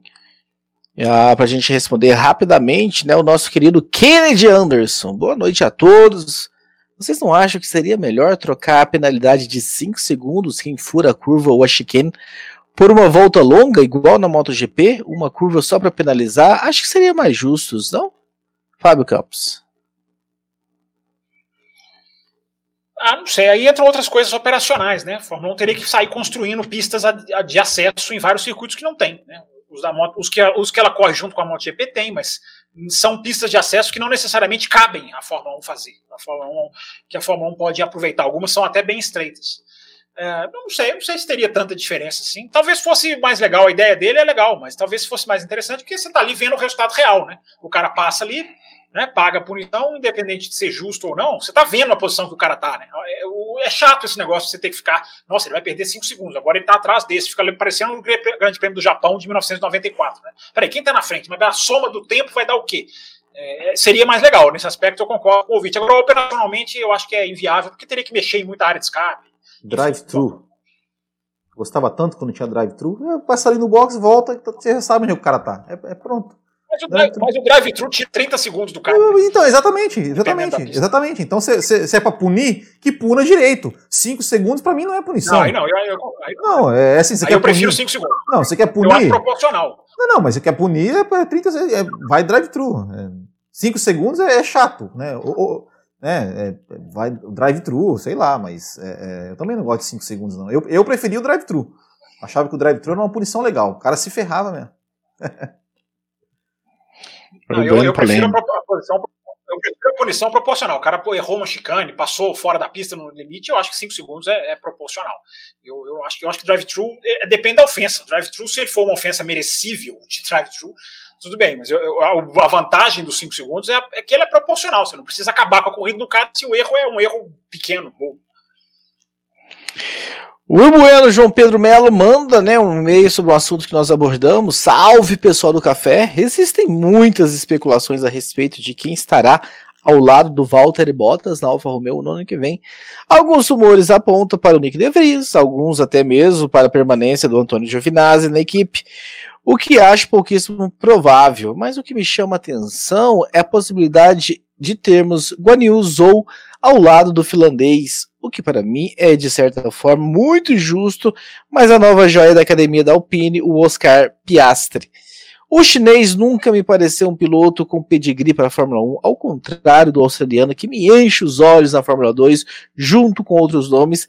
E se de repente o Piastri for campeão e não tiver na Fórmula 1 ano que vem, para onde ele poderia ir? E como vocês enxergam a possível chegada do chinês? Um forte abraço à bancada do café. Lembrando, né, eu acho que essa regra permanece ainda. Sim. O campeão da Fórmula 2 ele não pode permanecer na categoria. Sim, não pode. Então o Piastri, além dele não ter lugar na Fórmula 1, ele teria que se virar ainda. Né? Provavelmente Fórmula E, eu acredito. É, Mas, enfim. Provavelmente Fórmula E, né? Se ele, se ele for campeão, né? Porque assim, é, é, ele está liderando, ele é um fenômeno, mas o campeonato, o campeonato ainda está em disputa, né? Ele está, acho que 149 a 135, ainda tem acho que duas ou três rodadas ainda, três rodadas ainda para terminar o campeonato. É, mas assim, é, é, o que eu falei. Se o, o Zou lá for campeão da Fórmula 2, por mais que, ah, mas ele está assim há tanto tempo, está brigando, mas é, foi campeão. Eu acho, eu acho que, que, que o fato dele, ter, dele ser campeão é, o faz merecer, né? Deveria, deveria fazer merecer é, ele, entrar na, ele entrar na Fórmula 1. Assim como eu achava que o De Vries merecia, assim como eu acho que, que qualquer um que seja campeão da Fórmula 2 merece pelo menos uma chance de tentar de estar na Fórmula 1. Uh, é, então é, é, isso, né? Se, se o Zou entrar e for campeão da Fórmula 2, para mim tudo ok, mesmo achando que ele é, que, o, que o, o Piastri é melhor do que ele. Mas ok, ele foi campeão, ok, merece. É, agora, se o Piastri for campeão e, e, e, e, ficar fora da Fórmula 1, né, for, tiver que ir, tiver que ir para a Fórmula E, porque na Fórmula 2 não pode continuar, vai ser uma pena, assim como foi uma pena o De Vries ser campeão da Fórmula 2 e não ter espaço na Fórmula 1. Tiago Meirinho, Fábio Campos. Olá, amigos do café. E-mail 6 de 6, de 6 de 100, contando diretamente de Recife, Pernambuco. Passando mais uma vez para trazer uma mensagem para tentar incrementar o debate desse excelente, desse excelente programa. Eu andei pensando em alguns assuntos após o último programa e me veio uma dúvida que gostaria que os senhores me ajudassem a refletir. Muito tem se falado, especialmente por Fábio Campos, da mentalidade das equipes de terem apenas um piloto e o outro um cordeirinho ou pagante. Caso a tentativa de equilibrar as equipes feita pelas mudanças da Fórmula 1 em 2022 dê certo, um possível campeonato mais acirrado poderá estimular as equipes a terem dois pilotos competitivos? Já que o campeonato de construtores poderá ser decidido a favor da equipe que marcarem pontos com os dois pilotos. Um abraço e até a próxima. é o nome dele, Raposo? Tradições do café. Eu leio o e-mail, o Fábio Campos perguntar o nome. Tiago Meirinho. Você deveria falar o nome no final. É porque eu fico concentrado em tudo que o cara falou, eu esqueço o nome dele, poxa. Tá, eu vou mudar então. Ah, pra, em sua homenagem, para o senhor não me perguntar mais, eu vou mudar a ordem. Eu falo o nome dele. Tiago Meirinho. Tiago Meirinho. Tiago Meirinho, eu acho assim, na, seu, a sua, na, na teoria eu estou completamente de acordo com você, né? A teoria de, de, de querer com piloto competitivo, de querer marcar ponto, de precisar de desempenho para ser campeão de construtores, enfim, tudo isso eu acho que na teoria é legal. Agora, na prática é o contrário, né? Na prática, se a Fórmula 1 for mais competitiva, é mais um motivo para os caras escolherem um, um, piloto só. Infelizmente, a, a mentalidade é muito corrompida, né? É muito distorcida, é muito, aliás, vocês podem falar da mentalidade na pesquisa. Raposo e o Will já responderam a pesquisa da Fórmula 1. Espero que já tenham respondido. Né? Porque essa pesquisa mundial da Fórmula 1 está aí para justamente as pessoas opinarem sobre isso, sobre DRS, sobre jogo de equipe, sobre pistas favoritas, sobre coisa. calendário. Tá no seu Twitter, o link tá no seu Twitter. Tá no meu Twitter, tá no meu Twitter. Sim, tá sim. Tá no Twitter da Fórmula 1 oficial, enfim. Tá, tá no Twitter. É só procurar lá. É, e essa pesquisa é muito importante porque é a chance das pessoas se manifestarem sobre esses assuntos. Né? É, mas na prática, é, é esse é o grande problema, o, o Thiago Meirinho, porque a gente tem uma Fórmula 1 que, quanto mais competitiva, mais eles vão querer priorizar um, piloto só. Na teoria, sim. É, é o, o, bom chefe de equipe, a gente fala isso há muitos anos, é o bom chefe de equipe é aquele que trabalha os dois, que consegue direcionar a realidade para a produtividade. Né? A Mercedes. É, por linhas tortas, conseguiu isso. A Mercedes pegou a rivalidade entre Hamilton e Rosberg e transformou aquilo numa, num, num impulsionamento. A equipe melhorou. Né? Mas o clima azedou e os caras resolveram contratar o Bottas para preservar o, a paz na equipe, né? A, os sorrisos, o cafezinho quentinho, enfim, a prioridade dos caras passou a ser essa. Para quem tem como prioridade o esporte, dois pilotos competitivos. Claro que pode chegar num momento do campeonato em que você fala, poxa, esse aqui não tem mais chance, agora vamos. Isso aí é uma coisa, isso é uma coisa. Agora, é, é essa, essa decisão ser filosófica, os caras já começarem com essa ideia, é, é, só a Fórmula 1 mesmo, que chegou nesse ponto tão lamentável. Ô, ô Fábio Campos, só, só rapidamente, é, eu, eu, não, eu não lembrava disso, né? Mas hoje eu estava fazendo, eu fiz um, faço um review de corridas antigas, eu fiz o um review do Canadá 2008. E teve duas coisas que, que me chamaram muita atenção. Primeiro, né, quando o, o Heidel e o Kubica estavam ambos, né, disputando a primeira vitória de suas carreiras, né, e estavam em, em, janelas de pitstops diferentes, o, o, o a, a, equipe pediu para o Heidel abrir, o Heidel abriu, né? Ou seja, se ele não se ele tivesse dificultado o Kubica, o Heidel estava em uma parada só e o Kubica em duas. Então, se ele tivesse segurado o Kubica ali, tentado pelo menos, lá na frente ele poderia ficar na frente. E uma segunda coisa que eu não lembrava de jeito nenhum era que, em determinado momento, o Heidfeld estava sendo pressionado pelo Alonso. E o engenheiro falou assim: Olha, o, o Heidfeld, é, se você estiver perdendo muito tempo com o Alonso, deixa ele passar, que é melhor. Tipo assim, eu nunca vi uma ordem de equipe para uma outra equipe, entendeu? Eu falei, gente, que absurdo isso. Eu, eu, não lembrava disso, infelizmente que eu não lembrava dessas coisas. Mas eu vi isso e falei, não, é um absurdo. Eu também, essa, Essa segunda aí eu não lembrava. A primeira eu lembrava. Aliás, eu lembro que o Heidfeld tem uma debatida no rádio, se eu não estou enganado. Eu acho até que ele conversa. Ele dá uma, ele dá uma retrucadinha aqui, outra ali. Para essa prova eu não lembrava, não. É, é, mas é, essa é a Fórmula 1 Will, do, do, das planilhas, é, né? Dos é. super parâmetros, dos super computadores. Né? Se você está perdendo performance, perca a posição. Olha, olha, olha né? a competitividade que vai para o espaço. Olha, olha. olha... É, é, a Fórmula 1. E, deu, e, o Heidfeld deu muita sorte, porque na volta seguinte que, que foi dada essa ordem, o Alonso rodou sozinho e abandonou. Mas senão ia ser muito feio. O próximo e-mail, em que o é, autor, é, o nome do autor será lido apenas no fim. Fala pessoal do café. No programa pós-GP de Portugal, o Fábio Campos comentou sobre uma conversa entre o Gasly e o Ocon, onde o Gasly dizia que o carro da Alpine era de dragster, se referindo ao fato do carro andar muito de reta. Antes do GP da Itália, o Alonso disse que o carro estava lento e que seria um fim de semana difícil, pois faltava motor. O carro tem pouca pressão aerodinâmica, mas faltou motor em Monza? Esse é o e-mail do Arthur Santana, Fábio Campos. Ah, olha, agora não esqueço, não preciso mais, tá vendo? O Arthur, é muito boa a sua colocação, é legal, isso aí. É, é, é, quando a gente pega essas coisas, essas, essas, essas frases e tenta juntar. Né? Eu já pensei muito sobre a Alpine também, falando que ela é mais rápida de reta, ela chega em Monza e não vai bem, né? Não vai tão bem. Né? É, pelo menos não como eu esperava. Né? É, uma das explicações, eu andei lendo sobre isso, uma das explicações é que o pacote de Monza é praticamente um pacote exclusivo, Arthur. Assim, é, é uma configuração só usada em Monza. Então, mesmo o carro sendo mais rápido de reta, pode ser que a adaptação ali do pacote aerodinâmico não tenha funcionado. É, na teoria é muito simples, né? Se o carro é rápido de reta, você vai para Monza, é, não tem o que discutir. Ah, mas na prática, quando você coloca ali um pacote em que você não treina em pista nenhuma, em que você praticamente não usa em pista nenhuma, porque nenhuma pista você anda com tão pouca asa como Monza, pode ser que não encaixou. E aí entra também temperatura, né? Temperatura de pneu, se, você achar a janela. Né? Eu, eu, gosto de citar sempre o Martin Bukowski, né, da Alpine, que fala que a Fórmula 1 de hoje deveria se chamar Fórmula Pneu, porque se você não achar a janela certinha do pneu, ó, tem detalhes sobre isso no programa de 2022 que tem mais de 8 mil acessos, está aqui no canal do, do YouTube no Café com Velocidade. Quer dizer, no canal do Café com Velocidade no YouTube. É, e ele fala um pouco sobre essa regra que a Pirelli vai ter que fazer para 2022 para essa questão da janela. Não vou falar, não. Vai lá e escuta quem não escutou ainda. Então pode ter sido isso, Arthur. É, é, mas é, é, realmente não se confirmou. Você, você, fez muito bem em lembrar. Não se confirmou essas super projeções de reta. As da McLaren se confirmaram. A McLaren foi, sempre foi um foguete de reta, chegou lá e ganhou em Monza, né? Se confirmou. As da Alpine realmente não se confirmaram. Esse próximo e-mail que eu vou ler é a deixa, Fábio Campos, de você subir aí e resgatar o superchat do André Brulo. Olá, café! Ontem a Indicar correu em Laguna Seca, traçado histórico e considerado de difícil ultrapassagem. Ao final da prova foram 325 ultrapassagens realizadas, com o Romain Grosjean sendo um dos nomes da prova e sobrepondo-se à disputa do título. Como pode um campeão de caráter nacional, com carros mais lerdos e pilotos inferiores, um campeonato de caráter nacional, com carros mais lerdos e pilotos inferiores à Fórmula 1, ser tão mais eficaz em proporcionar boas corridas? Ou estou sendo rígido demais?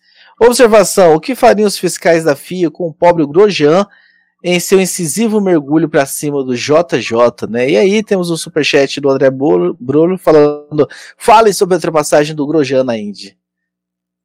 Will Bueno, você chegou a ver a ultrapassagem do ontem, Grosjean na Indy? Ontem teve Copa Botequim GP de kart. Você chegou a ver, Will? Ontem teve Copa Botequim GP de kart e não vi nada. Nem, stock, nem a chegada da Stock Car eu vi mais ou menos ali, não vi nada, não vi nada. Fábio Campos. O, o André Brolo.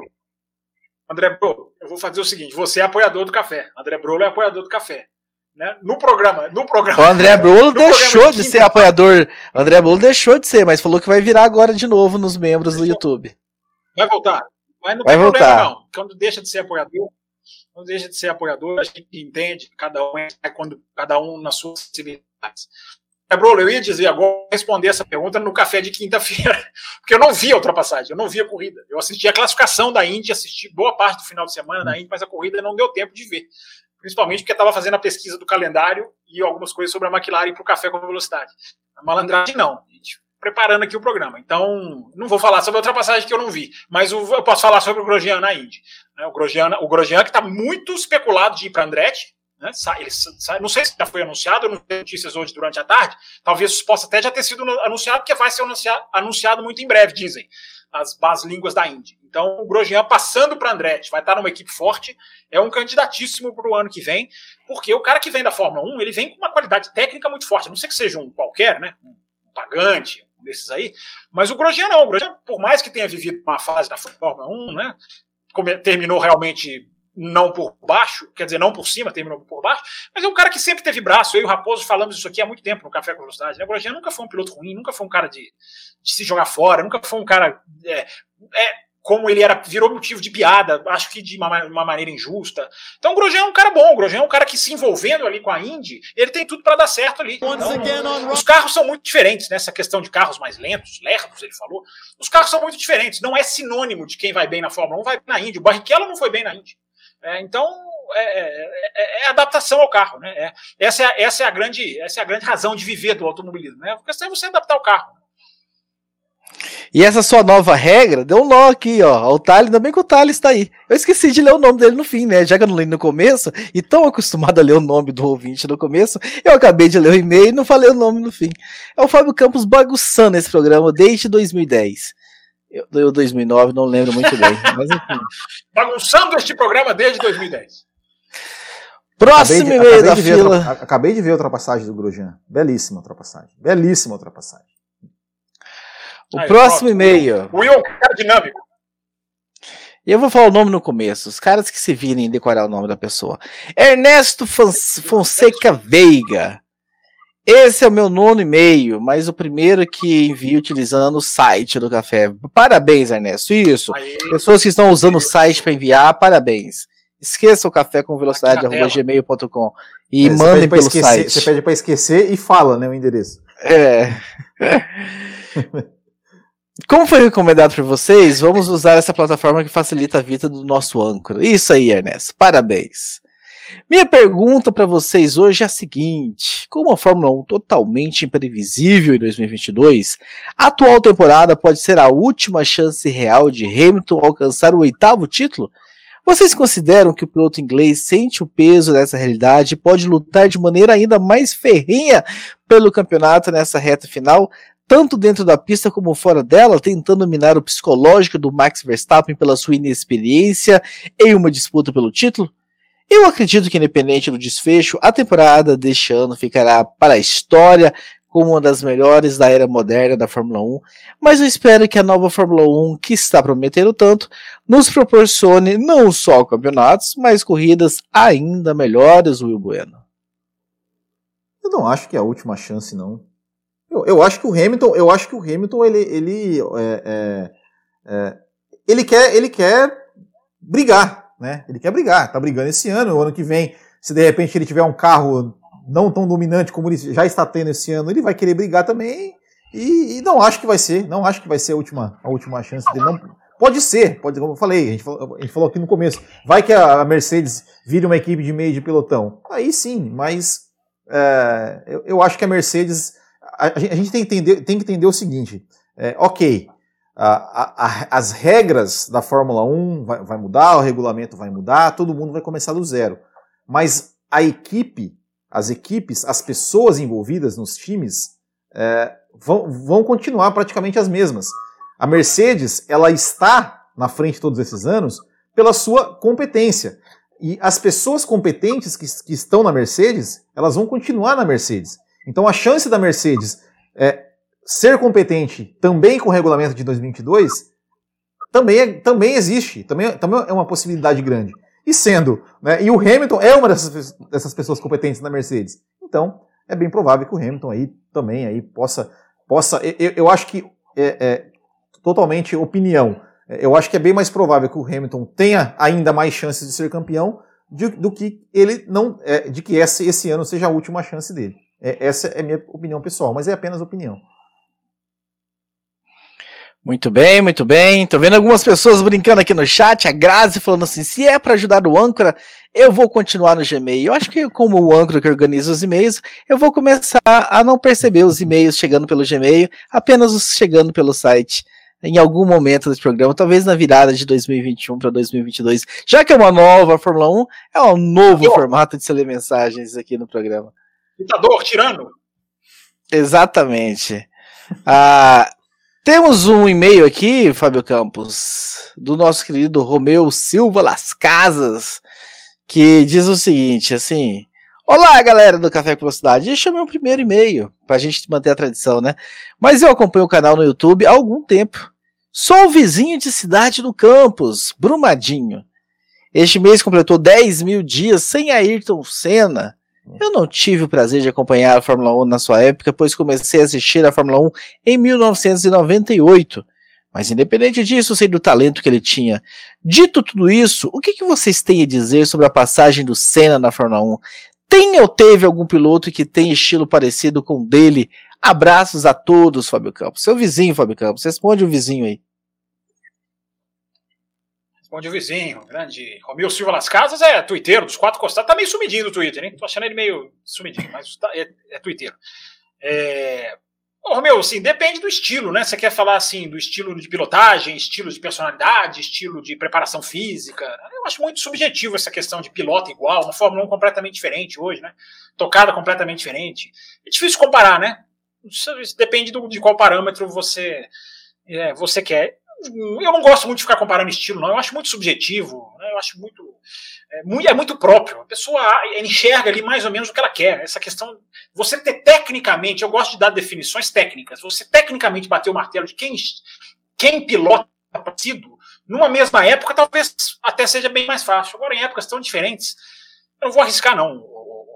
Eu acho que é difícil achar alguém que tenha um estilo parecido do Senna. Hoje, cada dos caras tem o seu estilo de conduzir essa máquina, que é um supercomputador.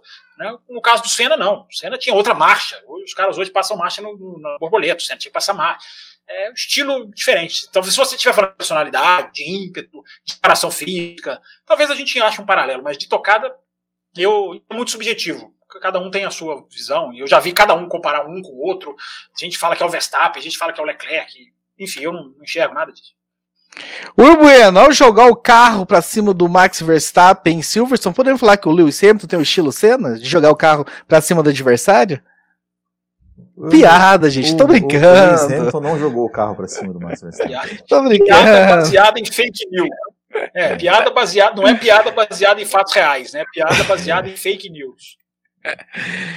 Uh, eu tô vendo, Fábio Campos. Aí o André Brolo se tornou membro, parabéns. Falou que entrou no café com leite, hein? Café não. com leite não. Não, mas o Fala. café, ele entrou no café com leite? Ô, André Brolo. André Bruno, não, eu ia dizer agora que agora eu posso. Ele me deu a obrigação de assistir a Indy para falar da ultrapassagem que ele perguntou no programa de quinta-feira, mas ele entrou no café com leite, a minha, a minha obrigação ficou um pouquinho menor. responde no Twitter, responde no Twitter. Aí eu tô vendo, Fábio Campos, o nosso querido amigo Igor Rondon desesperado aqui para ele ler, para ler o e-mail que ele mandou, pra gente não deixar o e-mail dele, mas ele manda o e-mail às 9 horas e 48 minutos, né? Aí, por punição, o e-mail dele é o último a ser lido mesmo, porque o programa começa teoricamente às 9h30. Se o e-mail chega às 9h48, as chances do programa. lista de e-mails. Exatamente, mas diz ele, né? Boa noite, amigos da bancada. Eu espero que dê tempo para que leia esse e-mail. Eu quero falar sobre Max Lewis para variar. A questão é: durante, durante anos nós vimos o Max cometer erros bobos e maturos, os mesmos erros que levaram o Lewis a perder o título em sua primeira temporada. Em 2021, Max tem sido impecável, porém no quali da Hungria, a batida em Silverstone e agora em Monza, vimos que ele prefere bater do que ceder. Mesmo que ele chegue em segundo e continue na liderança, ele não deixa ultrapassar. O Damon Hill disse que o Verstappen é imaturo, concordo com ele. Mesmo competindo, é melhor chegar em segundo e liderar do que bater e não pontuar. A pergunta é: Lewis se afastou do pai e mudou de equipe. Acho que o Max é capaz de sair das asas da Red Bull, se desvencilhar da blindagem do Horner, Helmut e do pai tendencioso e dar o próximo passo? É? Olha, Igor, eu vejo um pouquinho diferente. Eu não acho que isso seja fundamental. Eu não acho que o que o eu, eu tenho uma leitura diferente da sua. Eu não acho que o Verstappen jogou o carro para bater em Silverstone e nem na e nem em Monza. Silverstone a preferência da curva era dele. É, não tinha que tirar o carro, não tinha que tirar o pé ali, o cara, né, tá, tá, é, é nem eu não achei que nem o Hamilton culpado, o Verstappen menos ainda. O Verstappen ali estava na tangência de uma curva de alta, que é feita de pé embaixo na maioria das vezes, e eu acho que é errado dizer que o cara tinha que levantar o pé. Muito errado, eu acho dizer que ele foi para bater, mais ainda. É, na, na, em Monza, a mesma coisa. Coloquei lá no meu Twitter, no arroba campusfb, o Igor, aqui, é, o, você, você vê as imagens. Primeiro, que a, primeiro a constatação, que não é uma opinião minha, é uma constatação. O, o Verstappen está com a roda na pista o tempo inteiro. A roda direita do carro está na pista o tempo inteiro. Isso muda para mim completamente o cenário. Né? Não é cortou chicane para bater. A outra é a, o print da imagem que eu coloquei do Verstappen virando o volante antes dos carros se tocarem. O cara tá virando o volante, o carro dele saltita na zebra e ele pega. Para mim, a punição é totalmente né, sem, sem razão de ser. Então, então, assim, eu não posso ir muito longe na resposta lá de pai, de mudar de pai, de sair da Red Bull, porque eu não concordo com a premissa inicial, que é mudar de pai.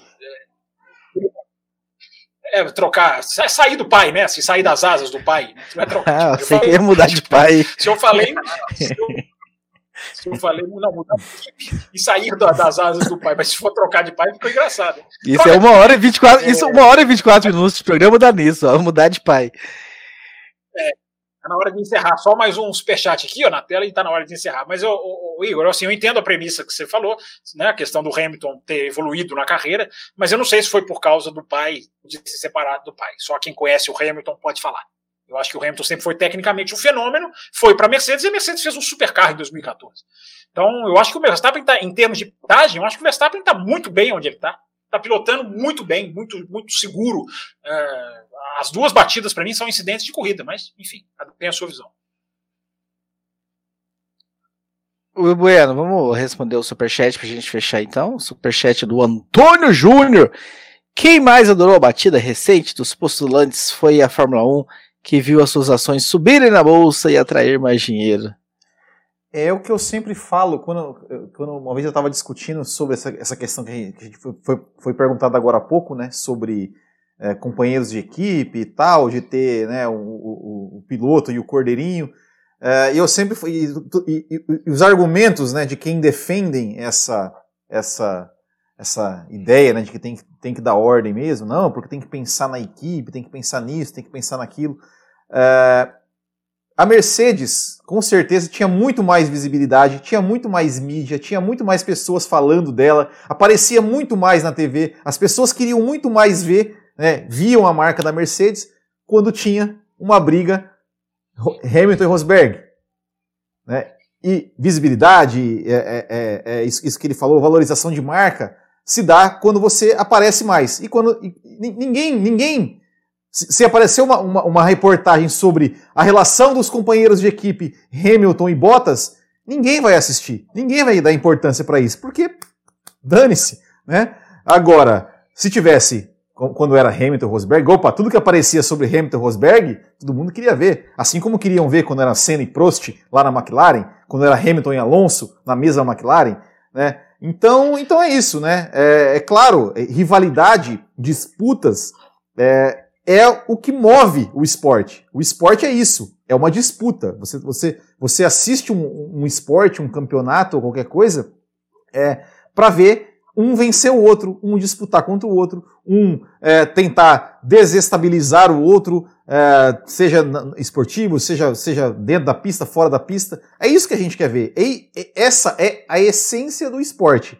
Então, quando se tem esporte, e, e não é só a batida em si né, que, que, que, que aumenta o interesse, mas é a disputa. Né, porque batida da Fórmula 1 sempre teve batida, né, sempre teve piloto batendo no outro. Mas uma batida entre é, sei lá, a gente usou aqui, né, Giovinazzi e Latifi, não dá tanta mídia quanto uma batida entre os dois caras que estão disputando o título. Se Hamilton e Verstappen estivessem lá disputando o décimo e o décimo primeiro lugar no campeonato, talvez não, não seria tão import, não, não, não teria tanta repercussão as batidas entre os dois. Mesmo que fosse, né? Quando, lembra? Hamilton e Massa lá em 2011. Bateram cinco vezes no ano. Não foi tão tão, é, é, não, não, houve tanta repercussão, por quê? Porque era Hamilton e Massa brigando ali no meio do pelotão ali e tal. mas o que, o que move, o, o que traz interesse é a disputa. É isso que faz que traz interesse. Enquanto mais disputa, mais visibilidade, mais mídia, mais marketing, mais pessoas falando e, consequentemente, mais dinheiro. Muito bem. É, só E-mails lidos. Rapidinho. Ok, já ia fechar, só mas rapidinho eu... antes de fechar o programa, só não, observação rapidinho, porque eu concordo com tudo isso que o Will falou, mas o Will é engraçado, porque eu coloquei lá no meu Twitter semana passada é, essa questão do Norris, né? Ficou feliz de ter chegado em segundo, eu acho que isso aí é uma. É uma isso eu não consigo me acostumar, mas 100% de quem respondeu ao meu tweet foram poucos, e, e felizmente todos educados, mas 100% concordando com a McLaren, 100% concordando com o Norris. Assim, as pessoas perderam a capacidade de querer ver esporte para corroborar, para rubricar, para rascunhar a, a, o interesse das equipes como mais importante. Elas preferem se diminuir o próprio, o próprio, o próprio esporte que elas acham é, já moldadas ao interesse das equipes todo mundo, essa maioria das pessoas parece ter comprado a ideia de que ultrapassagem, tentar ultrapassar, como se fosse certo que o Norris fosse acabar com o Ricardo. Ultrapassagem no automobilismo de hoje, para muitas pessoas, virou risco desnecessário. É, e aí, é, com essa eu encerro. E só, o último, o último, rapidinho. Né, é, um argumento que eu, que, eu, que eu vejo muita gente fala assim, não, é porque as equipes fazem isso porque tem que pensar no campeonato de construtores, porque o campeonato de construtores. Gente, Ninguém liga para o campeonato de construtores. Nem as equipes ligam para o campeonato de construtores. É só você ver 2008. Quem fez festa? A, a McLaren, que foi campeã de pilotos, ou a Ferrari, que foi campeã de construtores? Fica aqui. Para vocês pensarem na cama. Como diria quem, Fábio Campos? Joromir Betti, saudoso. Esse é saudoso. É. Esse falecido. Não é o Diogo Gomes, esse é falecido mesmo. Infelizmente já nos deixou. Ai, Diogo Gomes, onde for que você estiver, mande um sinal de fumaça. Mas enfim, uma hora e 30, 30 minutos e 8, 10 segundos aqui. Agradecendo a todos vocês que estiveram presentes. Lembretes, né? Não vamos encerrar sem os lembretes. Essa semana teremos programa especial, programa extra para apoiadores da faixa Cappuccino e Extra Forte. Se você ainda não é, corra para se tornar Coloque na tela, além de colocar esse anúncio, essa chamada, meu produtor, coloca o endereço do Apoia-se também, apoia.se barra Café com Velocidade, mas se você entrar no nosso site, no cafécomvelocidade.com.br, lá também tem link que direciona você, caso você não consiga decorar esse, no, esse nome, esse endereço, apoia.se barra Café com Velocidade. E na semana que vem, segunda-feira, o terceiro sorteio, né, faremos mais um sorteio da F1 TV, você que está na faixa extra forte. Eilor Marigo já foi contemplado, o Wellington da Cunha Leal já foi contemplado, e na semana que vem faremos então o nosso terceiro sorteio. Um abraço a todos vocês. Se você ainda não assistiu o documentário Schumacher e é apoiador, vai ou vai se tornar apoiador da faixa Cappuccino, corra, você tem até quinta-feira para fugir dos spoilers aqui do Café com Velocidade, pois debateremos e discutiremos esse documentário que está aí disponível no Netflix, ou como o Will Bueno fez, no submundo da internet.